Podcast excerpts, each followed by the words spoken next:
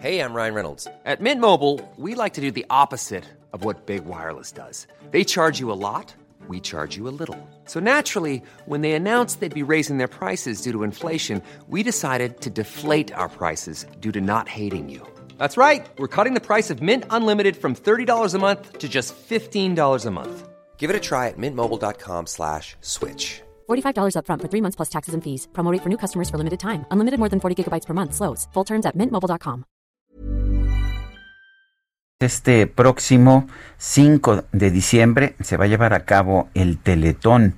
Ahora es, es un teletón que pues que está teniendo lugar en circunstancias difíciles, en circunstancias nuevas debido a la pandemia. Para empezar, no va a haber una meta de recaudación, esto rompe una tradición del teletón. Me da siempre mucho gusto conversar con Fernando Landeros, presidente de Fundación Teletón. Fernando, ¿cómo estás? Buenos días.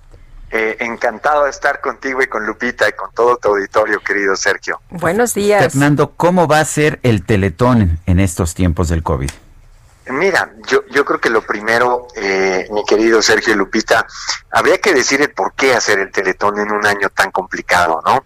Eh, no ha faltado la gente que nos ha preguntado, pero, pero en este año tan complicado, con tantas dificultades, ¿cómo venir a hacer una colecta al final del año? Bueno, la respuesta que hay que dar es que si bien es cierto que para todos ha sido muy complicado, un año muy difícil, para algunos ha sido todavía más complicado. Los grupos vulnerables, que eran vulnerables hace nueve años, hoy son mucho más vulnerables de lo que eran antes. Eh, y dentro de estos grupos, evidentemente, se encuentran los niños del Teletón.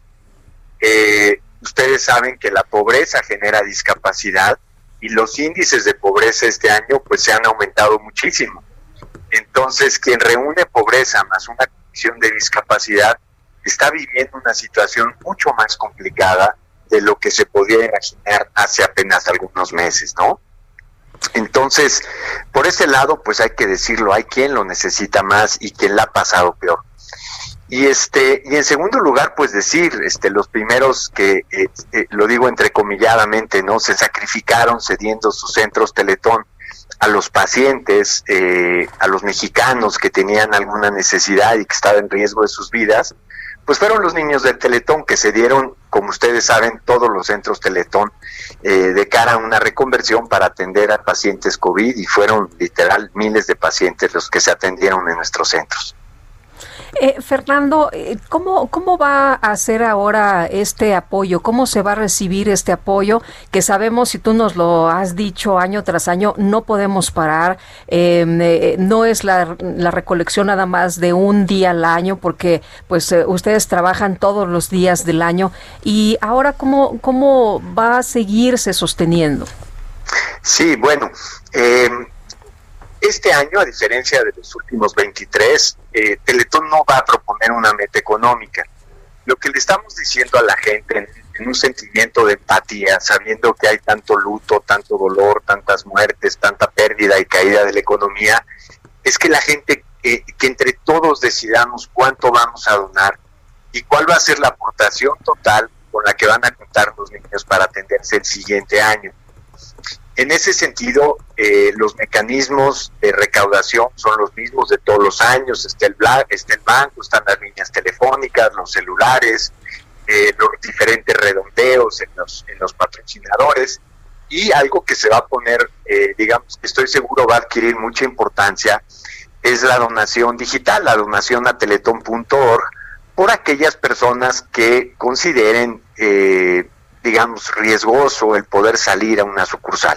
Las sucursales, hay que decirlo, están blindadas, están seguras, pero eh, sabemos que quizás algunos no lo quieran hacer y entonces a través de la página de teletón.org eh, esperamos, si no, eh, aunque no pongamos una meta, esperamos reunir los fondos suficientes para seguir adelante, Lupita. Pues eh, entonces, esto es el próximo 5 de diciembre. ¿Por qué no hay una meta de recaudación? Porque no queremos estresar más al país de lo que ya está, querido Sergio. Hay, hay, hay que ser empáticos con la situación del país. Y no es la primera vez. Cuando vino el terremoto hace tres años, se canceló el teletón y se recaudó para la reconstrucción cuando vino el huracán en Guerrero, cuando vinieron las inundaciones en Tabasco y en Chiapas. También la Fundación entiende que hay situaciones de agenda nacional que son muy complicadas. Entonces, eh, queremos, queremos eh, ser empáticos y sentir los mismos sentimientos que este país está sintiendo en este momento. Pero no significa que no tengamos sueños, no significa que no tengamos una misión y no significa que queremos alcanzar un monto importante, Dios quiera y la sociedad lo permita, tan importante como el del año pasado. Fernando Landeros, presidente de Fundación Teletón, muchas gracias. Al contrario, Sergio Lupita, un abrazo muy grande. Gracias, igualmente, Fernando, muy buenos días. Hi, I'm Daniel, founder of Pretty Litter. Cats and cat owners deserve better than any old-fashioned litter. That's why I teamed up with scientists and veterinarians to create Pretty Litter.